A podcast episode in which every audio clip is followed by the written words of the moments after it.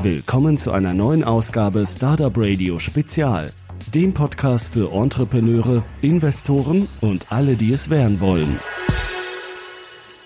Hallo ihr Lieben, hier ist wieder Jörn von startupradio.de nun bringen wir euch den zweiten Teil des Interviews mit Claude Ritter von Booke Tiger. Wenn ihr den ersten Teil noch nicht gehört habt, schaut auf www.startupradio.de vorbei und hört euch Teil 1 an. Insgesamt ist das Interview von etwa 54 Minuten in zwei nahezu gleich große Teile aufgeteilt. Persönlich würde mich da mal interessieren, wie habt ihr das den Investoren verkauft? Oder haben die Investoren dann gesagt, sag mal, Claude, hast du heute zu warm geduscht? Was da genau gesagt wurde, kann ich jetzt nicht, äh, kann ich dir jetzt nicht sagen, das weil nicht. das beinhaltet gewisse Fluchworte. Ähm, allerdings, äh, ja, und einer Person, einer Person ist, äh, ist der Kugel, also ist äh, der Kugelschreiber aus der Hand gefallen, als sie das gesagt haben. Ähm, aber ich glaube, wir haben das natürlich, hm, es ist ja nicht so, dass wir am Tisch saßen und sagen, äh, da, gesagt haben, ja, wir haben da irgendeine Idee und das einfach mal rausgeballert haben. Ne? Wir haben natürlich schon ähm, einiges an, an, an Research gemacht und haben uns überlegt, okay, wie könnte das zusammenpassen mit unserem mit unserem Businessplan, mit unserem äh, Cash on Cash in Bank, ähm, wie viel zusätzliches Geld brauchen wir, was was sind quasi die Effekte der Umstellung etc. Ne? Also wir haben eigentlich schon einen sehr, sehr soliden Plan präsentiert, der natürlich auch, sage ich mal, solider war als, als der initiale Businessplan, weil wir ja schon eineinhalb Jahre in dem Business waren. Also wir kannten Retention Rates, also äh, Wiederkehrraten bei den bei den Kunden, wir, wir wussten, wo der Preispunkt liegt und die Assumption war halt, das zu sagen, okay, die Wiederkehrrate, wenn du mit angestellten Tigern zusammenarbeitest, wird höher, ein bisschen, weil, weil die Qualität steigt. Ne? Und, und also insofern hatten wir schon bessere Daten, hatten einen sehr guten Plan und konnten dann auch ähm, alle unsere Investoren davon überzeugen, auch nochmal Geld zu investieren, weil wir brauchen natürlich ein bisschen mehr Geld, weil wenn du dir ein paar hundert Leute auf die Payroll lädst, brauchst du natürlich ein bisschen äh, Geld, um äh, Geld, äh, Gehälter zu bezahlen. Ne? Und es ist natürlich auch so, dass, dass du die, die äh, nicht ab Tag eins die Auslastung hast, dass alle Leute quasi 100 Prozent äh, ausgelastet sind. Das heißt, du fährst natürlich die in den Anfangswochen auch mit einer relativ schlechten Marge, ähm, bis du die Leute dann tatsächlich ausgelastet hast. Mhm. Mhm. Ich musste noch weiter lachen, als ich mir das bildlich vorgestellt habe, aber für so eine Situation, wenn irgendein Kunde da draußen jetzt ist, macht als erstes eure Hausaufgaben, seid im Idealfall auf jede mögliche Frage gut vorbereitet. Ja, glaub, also auf, anders auf, kannst du das nicht machen. Auf jeden Fall, das ist, das ist A und O. Ne? Also so in so ein Ding kannst du nicht blauäugig reinlaufen, dann wären wir da geschlachtet worden. Ähm, ich glaube, das ist, wenn du da gut, gut vorbereitet in so eine Situation reingehst, weil ne, man redet immer vom Pivot, ja, wenn du so willst. Und insofern war das ein massiver Pivot des ganzen Businessmodells. Und das kannst du halt nicht leichtfertig machen. Das, weil das dann halt in unserer, also in meinen Augen ist das Last Chance, ja. Du kannst, du machst das, aber wenn das nicht funktioniert, ist, ist Ende. Ich glaube, da musst du halt wirklich gut drauf vorbereitet sein. Du musst da, davon überzeugt sein. Wenn du denkst, dass dein aktuelles Modell nicht gut ist, aber dein, dein neues ist auch nur so eine Art, äh, weiß nicht, Rettungsinsel, ja, dann sag den Investoren lieber, hey, das Business macht keinen Sinn, lass es uns einstampfen, bevor du quasi das ganze Ding auf ein anderes Modell pivotst, dir den, den Pain antust und dann, dass du trotzdem gegen die Wand fährst. Ich weiß nicht, ob das irgendwie eine zeitliche oder inhaltliche Korrelation mit dem mit dem Ende von Homejoy, dem großen amerikanischen Vorbild für so etwas zusammenhängt. Ich habe so ein paar Artikel darüber gelesen und ähm, mehrere Leute haben versucht, den Punkt zu machen, dass die dort nicht diesen Zugriff haben, über den du gerade gesprochen hast, also nicht die Prozesse, nicht direkt die Tiger auf der Payroll haben, wie du jetzt sagen mhm. würdest, sondern dass die immer ein Qualitätsproblem, kontinuierliches Qualitätsproblem hatten. Und glaubst du, das hat euch geholfen oder hat das Ende von Homejoy euch damals wehgetan in irgendeiner Art und Weise? Mhm. Das, äh, also wir waren damals noch im, äh, im Freelance-Modell unterwegs, als Homejoy ähm, aufgehört hat, weil wir in Deutschland, deswegen weiß ich das, weil wir in Deutschland quasi ähm, Kunden von, von äh, Homejoy übernommen haben. Deswegen ähm, ist mir das noch äh, präsent. Aber Meiner Meinung nach ist Homejoy daran gescheitert, dass sie eine, eine Kundenakquisitionsstrategie gefahren haben, die sehr topline fokussiert war. Das heißt einfach möglichst viel, ich, ich nenne es mal Revenue reinholen, aber mit hohen Discounts und das, das Modell aufpumpen. Aber danach hatten, hatten sie halt so schlechte Retention Rates, also die, so viele Kunden sind gegangen, dass von den Bestands, dass eigentlich keine Bestandskundenbasis da war. Und man, du kannst halt nicht ewig fehlende Bestandskunden-Revenues durch Neukunden-Revenues ähm, kompensieren. Ne? Und ist ja klar, wenn du, wenn du eine Reinigung für, weiß der Teufel was, 20 Euro verkaufst und die nächste kostet dann 80, ja, die Wahrscheinlichkeit, dass der Kunde das mitmacht, ist halt klein. Ja, und aus meiner Sicht war das einfach ein, Fehler ähm, in, dem, in dem Modell. Die Kundenakquisitionsstrategie, soweit ich es verstanden habe, hat keinen Sinn gemacht. Und ich glaube, zusammen dann mit, mit äh, Themen, wie du grad, die du gerade angesprochen hast, also vielleicht Qualität war das dann vielleicht äh, ja das, der Tropfen, der das fast zum Überlaufen gebracht hat. Man sollte vielleicht den Leuten, die hier nicht unbedingt mit der Gewinne- und Verlustrechnung vertraut sind, äh, sagen, Topline ist praktisch die ja, Ober Umsatz, ganz, so ganz, ganz, ganz oben, Umsatz. genau, ja. also alles Geld, was reinkommt. Und ja. dann hast du die ganzen Kosten, alles, was abgeht, und dann hast du unten, was noch übrig bleibt. Im Idealfall ist noch etwas übrig, das heißt dann der Gewinn und die Amerikaner referenzieren da so gerne als Bottomline drauf, weil das ganz am Ende der ja. Gewinn- und Verlustrechnung steht, also ein P&L-Account im Englischen. Glaubst du, der deutsche Markt tickt hier anders? Tickt anders als was? Als der amerikanische Markt? Für Hausreinigung oder siehst du da ähnliche Probleme? Mm, ich glaube, bei uns ist vielleicht noch ein bisschen mehr, äh, sagen wir mal so, äh, Markt-Education nötig, ja, dass, ähm, dass die Leute äh, ähm, das quasi äh, in einen Anspruch nehmen, ja, aber dass es so eine Service-Dienste gibt und und ähm, also ich vielleicht ist da noch ein bisschen mehr so ja Market Education äh, nötig, die ja gemacht werden muss, aber ansonsten ich kenne den amerikanischen Markt nicht wirklich gut und insofern ist wäre das alles äh, Guesswork. Ja, also ich glaube, das ist vergleichbar. Ähm, allerdings ist es auch so, dass dass man ähm, wenn man in dieser Blase lebt, in dieser Internetblase, ist es auch so, dass man Dinge oftmals als, als äh, gegeben annimmt und für viele Leute es immer noch nicht angekommen ist. Ne? Ich wurde so von einem, genau, letzten Sommer hat mich jemand bei der Grillparty gefragt, äh, wie Lieferheld es schafft, diese ganzen Pizzen zu machen.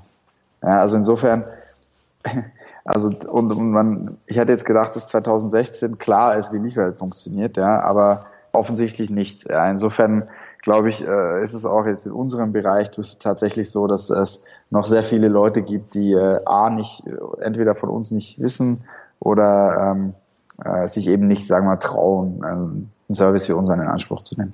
Noch eine Frage habe ich zu dem Bereich und dann wären wir da eigentlich auch schon mit meinen Fragen durch, weil ihr habt ja die deutschen Kunden von Homejoy übernommen, das hast du schon erzählt, und ungefähr parallel habt ihr Geld eingeworben. War das wirklich so geplant oder war das einfach nur Zufall? Das war Zufall. Also wir hatten, das Problem war, wir wollten eigentlich diese Finanzierungsrunde, äh, glaube ich, ein bisschen früher machen. Das, das Ende von Homejoy hat uns insofern nicht wirklich geholfen, ja, weil das äh, musst du überlegen, Homejoy war ein Y Combinator Startup. Y Combinator ist quasi ein hoch angesehener Inkubator oder, oder Accelerator in den USA, wenn du so willst, und, und hat, hatten anschließend ein, ein, äh, großes, weiß ich jetzt nicht mehr, ich sage jetzt 30 Millionen Investment von Google Ventures, ja, und, und dann so weggegangen. Und dann war das natürlich nicht so eine gute ähm, Referenz im Sinne von, ja, okay, also Homejoy hat es nicht geschafft, ähm, trotz guten Investoren etc. Und insofern war das natürlich ein bisschen, ja, bisschen suboptimal für uns, dass, dass Homejoy ähm, äh, da gestorben ist. Und insofern war das, glaube ich, einfach äh, Zufallstiming. So schizophren sich das jetzt anhört, aber normalerweise ist man eigentlich immer glücklich, wenn man gute Wettbewerber hat, die auch einen ordentlichen Job machen. Ich glaube, das Schlimmste, was einem passieren kann, ist, wenn du Wettbewerber hast, die totalen Mist bauen und damit der ganze Markt und die ganzen potenziellen Kunden verkrault werden, ne? Ich glaube, letztes Jahr wäre das Schlimmste gewesen, was uns hätte passieren können, wäre gewesen, wenn Helpling zugemacht hätte. Das wäre das, das, wär das absolut Schlimmste gewesen für uns. Weil wir waren äh, mit eben in dieser äh, Transition zwischen Freelance und Putzfirma, wenn du so willst.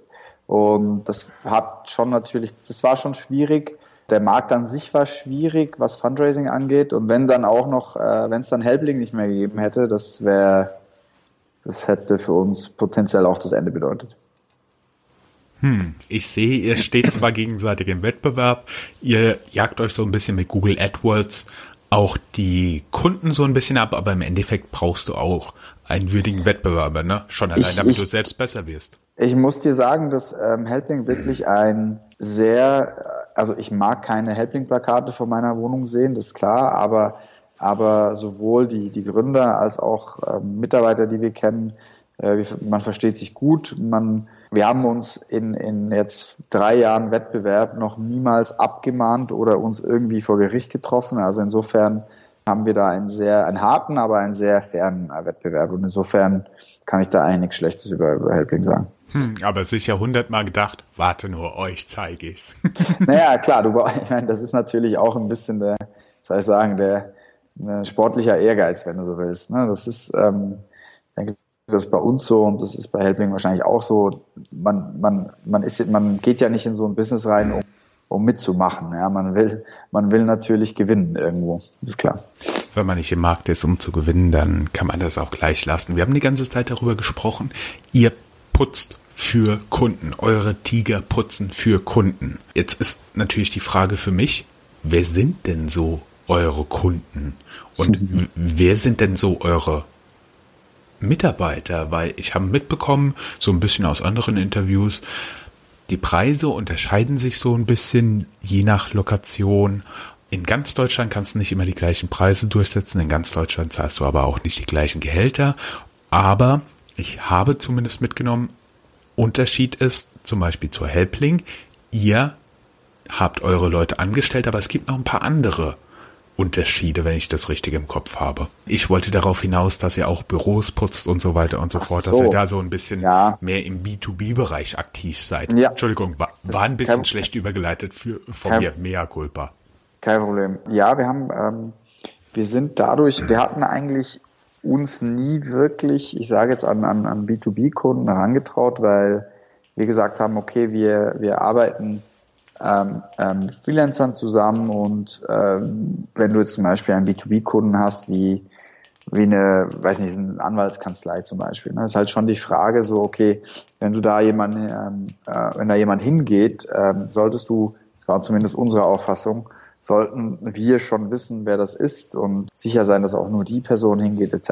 Ne? Und im, im Prinzip hat uns dann so diese Umstellung zu, zu Mitarbeitern, ähm, dieser Modellwechsel, hat uns eigentlich auch ähm, dazu, sag mal, äh, enabled, ja, ähm, B2B zu machen. Wir haben gemerkt, ah, wir haben wir haben schon relativ viele Kunden, die unseren Privatkundenservice buchen, aber eigentlich B2B-Kunden sind. Und dann haben wir angefangen, in diese Richtung äh, äh uns umzuschauen und haben dann Q3 letztes Jahr einen, einen dezidierten äh, B2B-Service äh, gestartet und Fokus haben mittlerweile auch ein Sales-Team intern. Das heißt, wir machen, ne, wir machen Telesales und haben im Prinzip eine ganze äh, eigene B2B-Schiene da aufgebaut. Und ich glaube, es ist natürlich schon so, dass das B2B einfach gegeben dem, dem Umstand, dass B2B noch nicht so lange gibt bei uns intern, ist noch wesentlich kleiner als unser Privatkundengeschäft, aber äh, wächst sehr schön und äh, ich denke schon, dass wir da relativ schnell auf einen 50-50 Revenue Split ähm, kommen werden. Vielleicht für jeden, der das, also ich meine, ich selbst hatte es ja nicht so auf dem Schirm, aber ich meine, man sitzt ja in der Beratung oder sonst auch auf der Arbeit schon mal ein bisschen länger und so. Normalerweise nach 20 häufiger auch nach 22 Uhr. Stellenweise kommen die Leute auch zwischen Mitternacht und 4 Uhr und dann werden die ganzen Büros einmal durchgeputzt und ich meine, dann haben die Leute, die kriegen dann auch ihre Zuschläge und alles und das ist schon ein großes Geschäft, wenn man sich allein mal überlegt, wie viele Büros überall in Deutschland gibt, ne? Da, es, es gibt sehr viel Fläche zu reinigen, das ist richtig, ja. Aber da gibt es schon große Platzhirsche. Also ihr seid da nicht vollkommen auf freiem Feld, sondern ich meine, die Türme stehen ja auch schon ein bisschen länger, ne? Das ist richtig. Es ist aber auch hier so, dass du natürlich, man muss ja, man muss ja sagen, wir, wir haben jetzt nicht den Anspruch, äh, in, im ersten Jahr Business äh, den Flughafen zu reinigen zum Beispiel. Ne? Wir, wir kommen aus dem Privatkundenbereich. Wir können auch kleinere Büros machen, die eben diese Platzhirsche nicht machen können, allein deswegen, weil sie die Auslastung ihrer Mitarbeiter auf, auf, auf so kleinen Objekten nicht hinkriegen. Wir eben schon, weil wir aus dem Privatkundenbereich kommen und im Prinzip das Worst-Case-Szenario schon, schon äh, ähm, gelöst haben. Was ja ein Facility Manager macht, der hat ein Objekt wie ein Supermarkt, äh, wie, ein, wie ein Einkaufszentrum und ähm, stellt dann für dieses Objekt Personal ein, ja, und so managt ein, ein Facility Manager die Auslastung. Ja, aber wenn du, wenn du sagst, okay, hier haben wir äh, 37 Anwaltskanzleien, mach die mal, das kriegt halt ein, ein großer wie jetzt äh, Dussmann oder, oder Billfinger Berger, das ist sehr schwierig für die. Und das ist halt etwas, ein Bereich, wo wir uns, uns sehr wohlfühlen, weil wie gesagt, wir eigentlich aus dem äh, Worst-Case-Bereich kommen, äh, nämlich äh, Privatkunden und jedes Büro, was, was größer ist als eine, eine Wohnung, für uns eigentlich äh, Beuteschema ist, wenn du so willst. Ne? Und, und da hast du dann natürlich auch Konkurrenz. Allerdings ist es so, dass du sehr viele lokale kleine äh, Reinigungsanbieter hast. Ja? Und, und im Normalfall ist es nicht so, dass die Kunden dieser Anbieter unglaublich zufrieden sind mit denen. Ihr arbeitet dann aber mit diesen kleinen Wettbewerbern auch nicht zusammen, oder? Das doch tun wir. Also wir arbeiten mit kleineren Facility Managern zusammen, quasi holen die ähm, auf, auf unsere Plattform. Du musst dir überlegen, wir, wir sind ja, wir sind ja eine, wir sind unsere eigene Reinigungsfirma und unsere eigene Reinigungsfirma funktioniert auf der Book Tiger Plattform. Jetzt gibt es im Prinzip keinen Grund, warum eine andere Reinigungsfirma nicht auch unsere Plattform nutzen kann. Und mit Plattform meine ich zum Beispiel die Apps, äh, mit denen unsere Tiger rumlaufen, die, die Plattform, die die Rechnung an die Kunden schreibt, etc. Das bedeutet, ihr habt Putzkräfte, die sowohl im Privathaushalte auch, als auch in Büros gehen und gleichzeitig habt ihr auch noch so ein bisschen Geschäfte, in dem andere Firmen eure Plattform nutzen? Korrekt. Hm. Interessant. Wie groß ist eigentlich so ein Büro, was ihr da normalerweise reinigt? Hast du da eher die mhm. Anwaltskanzlei von nebenan oder hast du da einen Turm? Äh, eher die Anwaltskanzlei von nebenan. Mhm, das habe ich mir schon ja. gedacht. Also ich sag mal, ich sag mal so, ne, du hast natürlich, wenn du, wenn du, weißt der Teufel, was, einen Turm oder den Bundestag putzen willst, dann kommst du natürlich in einen ganz anderen Bereich rein. Dann geht es um Ausschreibungen. Tendenziell bewegst, bewegst, du dich dann aber auch in Preisbereichen, äh, wo wir uns vielleicht gar nicht bewegen wollen. Ne, weil du, ähm, du konkurrierst da, das sind sogenannte Leistungswerte. Ne? Leistungswert ist, wie viel, wie viel äh, Quadratmeter äh, Parkett kann Jörn in, in einer Stunde putzen, ja, zum Beispiel. Und, und da konkurrierst du natürlich auf einem Leistungswertbereich, der eigentlich nur noch eine Marge zulässt, indem du, ja, indem du vielleicht eine suboptimale Qualität ablieferst, lass mal so sagen. Ja. Und, und für uns ist es nicht unbedingt, wir haben nicht unbedingt den Anspruch zu sagen, wir reinigen jetzt einen Turm in Frankfurt, sondern eben eher ähm, sagen wir, kleinere bis mittlere Businesskunden. Allerdings ist es schon so, dass äh, der Turm in Frankfurt mittelfristig auch interessant werden könnte für uns. Ich muss noch ganz kurz anmerken, der Jörn ist total schlecht im Parkett, aber ich liebe es total, Staub zu saugen. Da habe ich meine riesigen Kopfhörer auf und Herr's Bells an. Ja, ich sing da immer mit und als wir hier neu eingezogen sind, haben die Nachbarn gedacht, ich schreie aus Schmerzen. Naja, Staubsaugen, ich finde, Staubsaugen macht auch von den Tätigkeiten, das macht auch noch irgendwo Spaß, aber zum Beispiel, ja, wenn äh, so also Fensterputzen zum Beispiel ist äh, höchst unspaßig aus meiner Sicht. Das stimmt, das stimmt. Und stellenweise lohnt es sich ja etwas nicht so ganz zu putzen. Wir haben zum Beispiel im Wohnzimmer haben wir so eine Glastür und wenn die so richtig schön sauber ist und die Tür ist zu und wir haben hier Kinder von Freunden zu Besuch, bom, die rennen immer dagegen. Das bedeutet, wenn die nicht so sauber ist, sehen die die sogar. muss, muss man immer rechtfertigen. Noch eine Frage vielleicht zum Schluss zu den Kunden. Was ist für dich gefühlt der größte Unterschied zwischen eure Privat- und Geschäftskunden? Geschäftskunden werden weniger krank. Aber nee, also ich glaube, der, der größte Unterschied ist, dass wir, es gibt natürlich Prozessunterschiede. Ne? Wir, wir nutzen unsere eigenen Reinigungsmittel bei, bei Geschäftskunden etc. APP, aber es ist schon so, dass ähm, du natürlich bei äh, Geschäftskunden ein bisschen mehr Stabilität hast als bei den Privatkunden, weil du kennst es selber von dir, du bist vielleicht mal weg oder du bist krank und bleibst zu Hause und möchtest, dass jemand vorbeikommt etc. Da gibt's natürlich äh, äh, ein bisschen mehr äh, ein bisschen mehr Änderungen, wohingegen natürlich ein Businesskunde wesentlich stabiler ist, was jetzt die, die Frequenz angeht. Stimmt, ein Geschäft geht auch so selten in Urlaub. Ich muss aber lächeln, Correct. als du gemeint hast, wird seltener krank. Aha.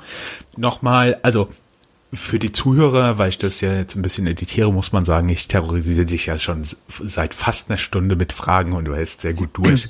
Dann würde ich vielleicht mal so ein bisschen noch zum Ausblick kommen. Du hast schon gesagt, der Büroturm in Frankfurt ist so auf mittlere Sicht. Mittlere Sicht geht man immer so zwei bis fünf Jahre vielleicht aus, ist ja. drin. Als ich mir das Interview überlegt habe, war die erste Frage im Ausblick, okay, ihr wachst, wann übernehmt ihr Helpling? ich glaube, äh, ich glaube, Helpling ist, wir sind durch unser Geschäftsmodell inkompatibel. Ja, also wir, ja, für uns würde es keinen Sinn machen, Helpling zu übernehmen. Und ich glaube andersrum auch nicht, weil einfach alleine schon unsere IT-Plattformen inkompatibel sind. Ja, uns, unsere Plattform optimiert Auslastung von Mitarbeitern, wo, wo ich mir ziemlich sicher bin, dass die, die ähm, Helpling-Plattform das nicht macht. Insofern, ähm, ja, so, insofern ähm, glaube ich, dass äh, in der Zukunft eine eine Übernahme von, von Helpling nicht auf dem Plan steht, sondern wie gesagt, wir, ähm, ich glaube, wir gehen da unseren eigenen Weg und wir ähm, bewegen uns eher in die Richtung äh, Facility Management, wenn du willst. Mhm. Hat bei euch schon mal jemand angeklopft und hat ge äh, gefragt, sag mal, wie viel würde denn euer Laden kosten? Das ist schon mal passiert, ja. Wundert mich nicht, das hat man sogar bei Startup Radio mal gefragt.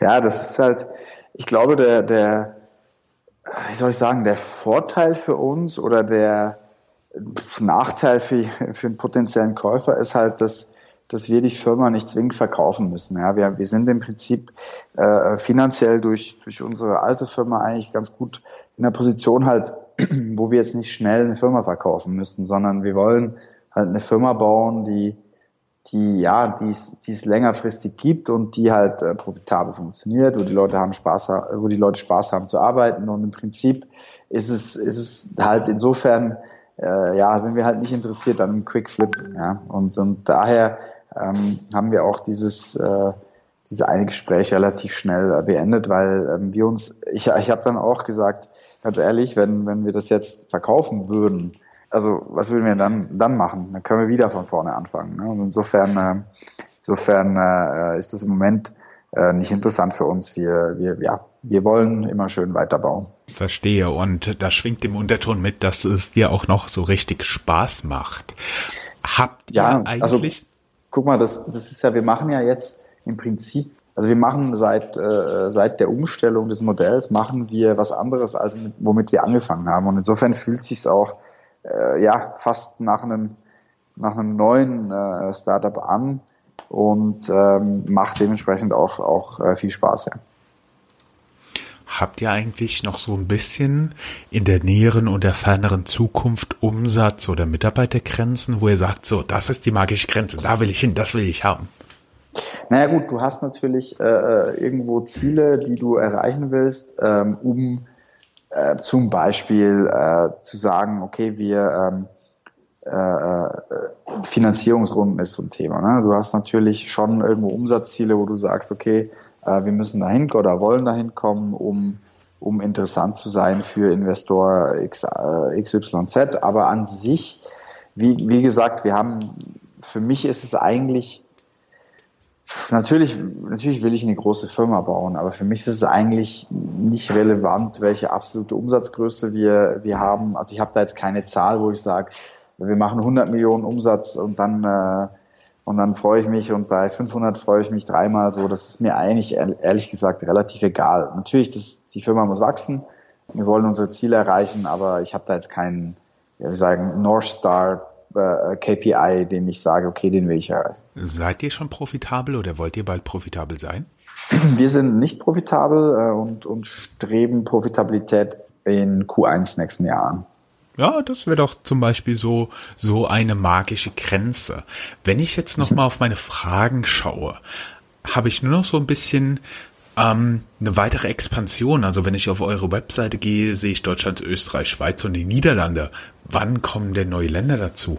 Äh, nicht so schnell, denke ich, ähm, weil weil wir äh, eben auch jetzt durch, durch den äh, Businessbereich eigentlich eine, eine neue ähm, Expansion machen, wenn du so willst, halt nicht geografisch, sondern äh, eher was, was die Kundengruppen oder Zielgruppe angeht. Und insofern glaube ich, äh, eine neue, äh, neue Geografie wird nicht so schnell dazukommen, zumindest auch nicht in diesem Jahr, denke ich. Und tada, meine letzte Frage für dich heute. Hat der Brexit dann eigentlich auch Auswirkungen darauf, wie er dann als, auf Großbritannien als potenziellen Markt schaut? Mm, haben wir uns nicht eingehend Gedanken zugemacht. Ich glaube, Großbritannien ist nach wie vor, oder London in dem Fall, ist, ist, ist nach wie vor ein interessanter Markt. Ich meine, die, die Währung war schon immer anders, ja, äh, die Sprache war auch schon immer Englisch und ähm, ich glaube, insofern hat sich da nicht so viel geändert. Tendenziell wird das Umfeld für, für Businesses in England eher besser, weil, weil die, weil die Regierung was machen muss, um halt Business anzuziehen. Also ich denke, ich denke, da zum Negativen wird sich da nicht wirklich was verändern. Und geistig habe ich den Ganzen noch hinzugefügt und sie fahren schon immer auf der falschen Straßenseite. Ja, genau. Das wird sich, das wird sich wahrscheinlich auch nicht ändern.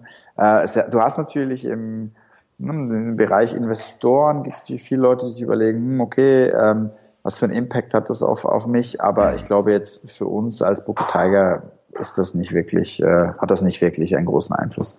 Sehr schön. Wir sprechen jetzt ungefähr eine Stunde miteinander und von mir aus wäre eigentlich nur noch die Frage, Claude, haben wir noch einen wichtigen Punkt vergessen, wo du sagen würdest, ah, da wollte ich noch drüber sprechen?